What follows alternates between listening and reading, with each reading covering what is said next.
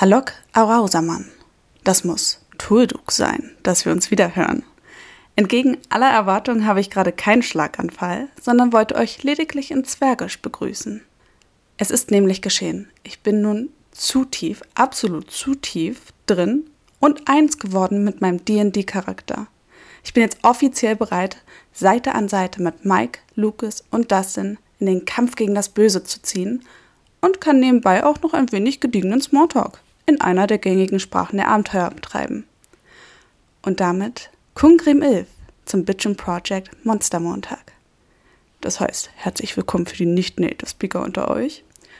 Leider ist das Wortspiel mit die und Dienstag schon vergriffen und auf die billige Variante mit die und Donnerstag wollte ich jetzt auch nicht zurückgreifen. Und so sind wir nun beim Montag gelandet, der uns auf die zweite Folge von Stranger Things einstimmen und gleichzeitig ehrlich gesagt auch meinen überteuerten Einkauf bei eBay rechtfertigen soll. Shit, was war das? Oh fuck. Oh nee. Oh, ist das. Ey, ist das jetzt der Demogorgon? Hör mal, was. Was ist das da hinten? Ich schwöre, ich habe gerade irgendwas aus dem Boot springen sehen. Ist, ist jetzt wirklich kein Quatsch. Irgendwas hat sich da gerade aus dem Boden gewühlt. Ih, ist das groß. Oh Gott. Ih, das ist ja fast, das ist fast drei Meter lang. Kam da wirklich gerade rausgeschossen aus dem Boden, wie dieser Maulwurfschurke aus Die Unglaublichen, mit dem sie uns jahrelang hingehalten haben. Und dann kommt raus, dass der richtig unwichtig im zweiten Teil ist. Ja, warte mal. Oh, oh nee, das ist kein Maulwurf. Das sieht, das sieht eher aus wie ein Hai. Ohne Witz jetzt, das Ding hat eine Rückenflosse und Schuppen und gelbe Augen. Äh, gelbe Augen, mit denen es mich gerade anguckt. Das glotzt mich direkt an. Okay, äh, äh, warte mal, ich muss mal, ich muss mal ganz hier, kurz hier, ich muss mal weg. A few moments later. So, äh, ich hoffe, ihr hört mich jetzt noch. Ich bin hier gerade. Okay, ich, ich glaube, es hört mich jetzt gerade nicht. Ich bin gerade unterm Schreibtisch in meinem Monster-Menü, habe ich mich verschanzt. Und ich finde die Seite jetzt einfach nicht mehr. Aber ich, ich habe das wie ich irgendwo schon mal gesehen.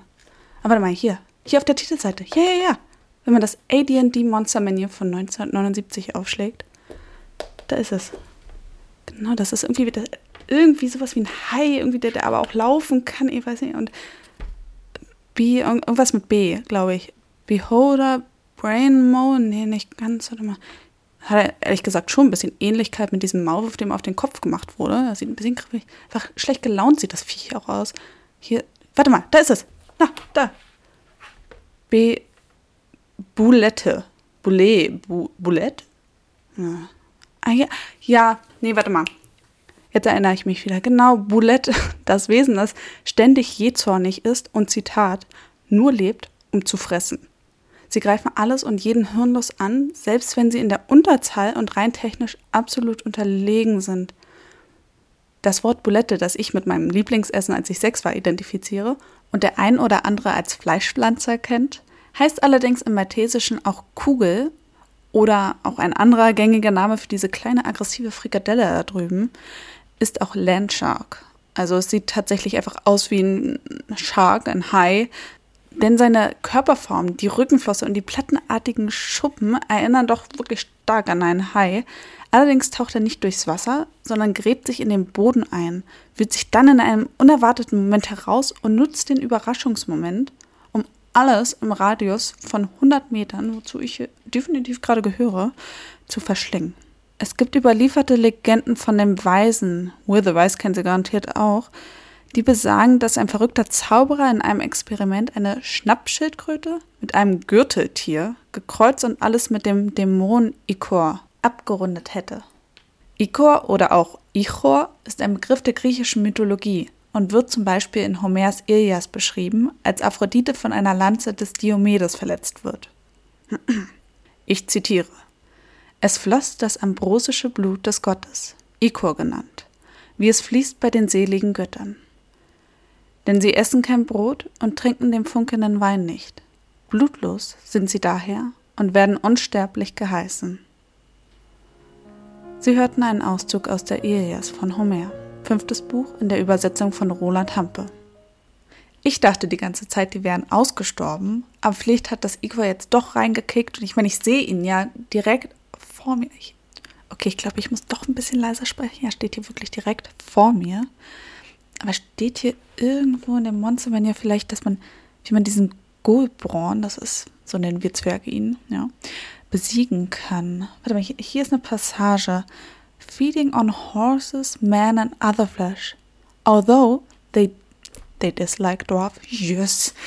Okay, ich bin aus dem Schneider, geil. Also, sie mögen keine Zwerge. Aber woanders habe ich auch gelesen, dass man in seltenen Fällen eine Beziehung zu ihnen aufbauen könne. In der kurzen Zeit zwischen dem Schlüpfen der Babybuletten und dem zweiten Tag danach, denn dann sind sie schon vollständig ausgewachsen und haben die Kraft eines erwachsenen Tieres, aber dazwischen ist es wenigen Glücklichen gelungen, ein Exemplar zu domestizieren. Diese starrenden gelben Augen sehen nicht gerade danach aus, als würden wir gleich Freundschaftsarmbänder flechten, aber ich glaube, ich versuche mal mein Glück.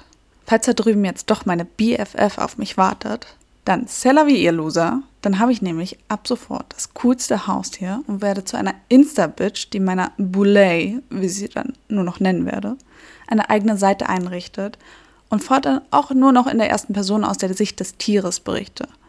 Wenn nicht, wünscht mir Glück, dass diese Viecherzwerge wirklich eklig finden. Bis dahin, wir hören uns.